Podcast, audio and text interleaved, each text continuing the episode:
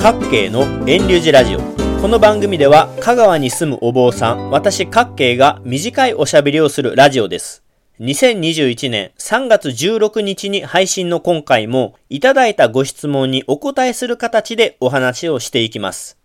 いただいたご質問は香川県で讃岐うどんを食べたいんだけど美味しいお店の見分け方を教えてほしい。おすすめのうどん屋を教えてほしいというものでした。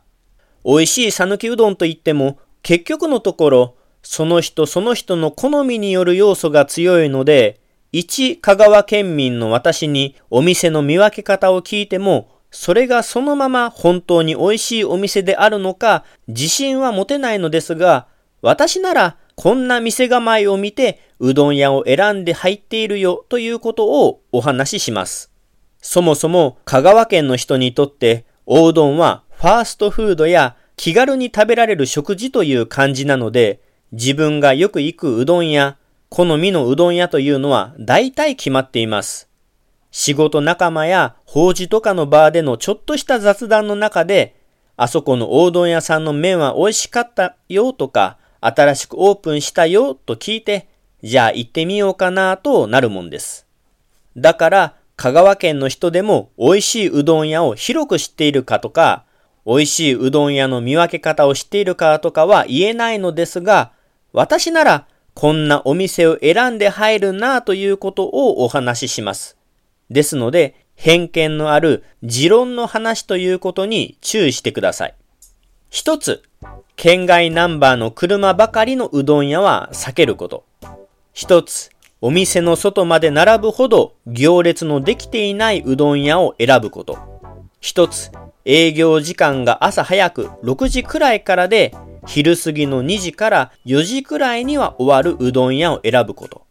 順番にそれぞれの理由を説明します。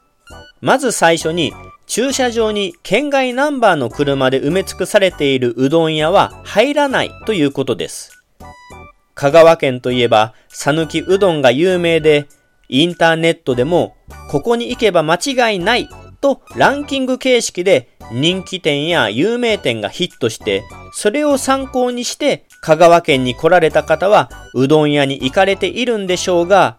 要はそれらの情報は宣伝上手、PR 上手な香川に来た人向けのお店ということになりませんか？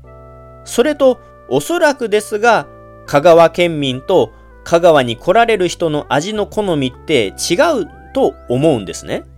讃岐うどんはやっぱりいりこの効いた出汁とコシ、弾力が大事なんですよね。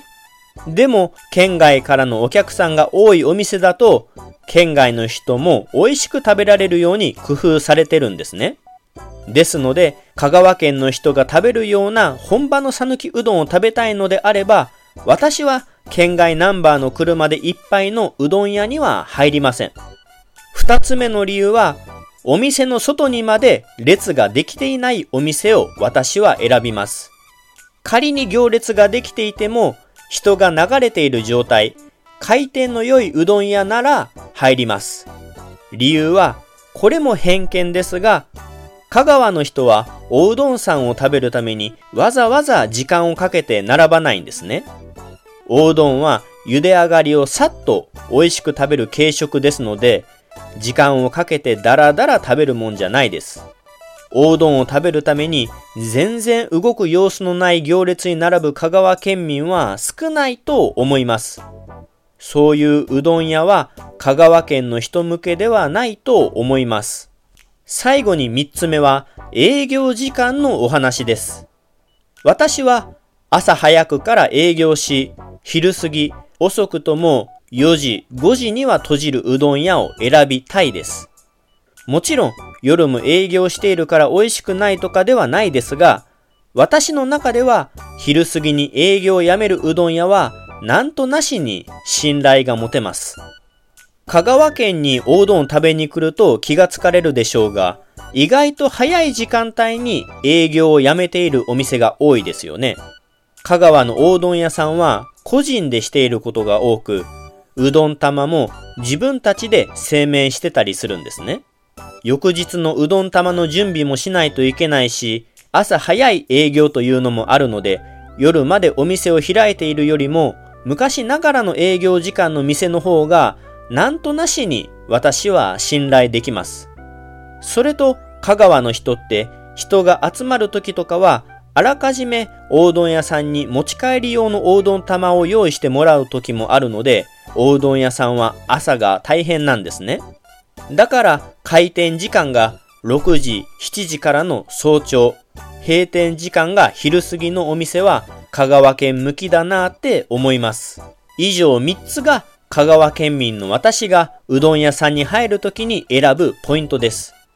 ネットでの情報はそこまで当てにならないような気がすると私は思います。と言っても香川に来た人はどんなお店を選んでいけばいいのかわからないと思うので、やっぱりインターネットで調べた人気の有名店に行き着くんだと思います。それでも外れはなく、美味しいおうどん屋さんになるんだと思いますが、地元の人が食べている讃岐うどんを食べたいなら、先ほど私が挙げた3つのポイントを考慮に入れてもいいんじゃないかなと思います。最近では四国新聞社のホームページ上では、讃岐うどん遍路と称して地域ごとのうどん屋マップやメニューやそのお店の特徴といった様々な情報を見られるようにしていますし、琴平バス会社ではうどんタクシーと称してタクシーに乗って讃岐うどん屋巡りしながら観光案内してくれるサービスもあります。そんな地元香川からの情報やサービスを利用して讃岐うどん屋を発見しても楽しい旅になるんではないでしょうか。今回は私の偏見もかなり入ったおうどん屋さんの選び方をお話ししました。2021年3月16日の各県のラジオはここで終了します。来週もまた聞いてくださいませ。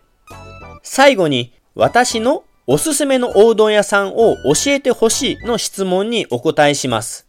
どのお店も美味しいので、これがおすすめというよりかは、私が好んで時々食べに行く店を一つ紹介します。私が時々行くのは、国道11号線にあるうどん屋で、丸亀市から善通寺市に入った先にあります。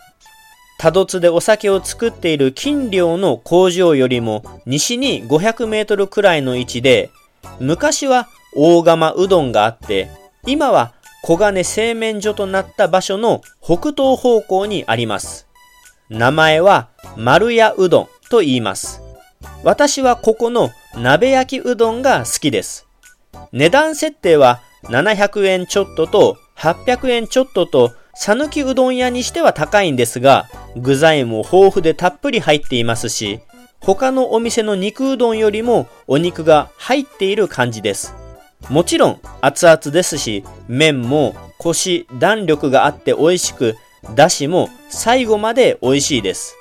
讃岐うどんのお店に行くと、おにぎりや揚げ物のトッピングを合わせる人も多いでしょうけど、丸屋の鍋焼きはこれ単品でお腹いっぱいになるボリュームなので大変満足です。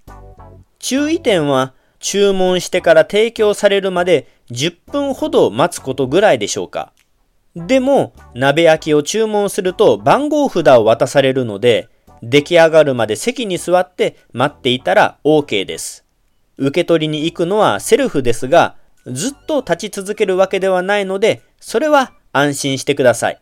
鍋焼きうどんは家ではできないので、おうどん屋さんの鍋焼きはおすすめですね。特に私は家の近くというのもあって、丸屋うどんの鍋焼きをたまに食べに行きます。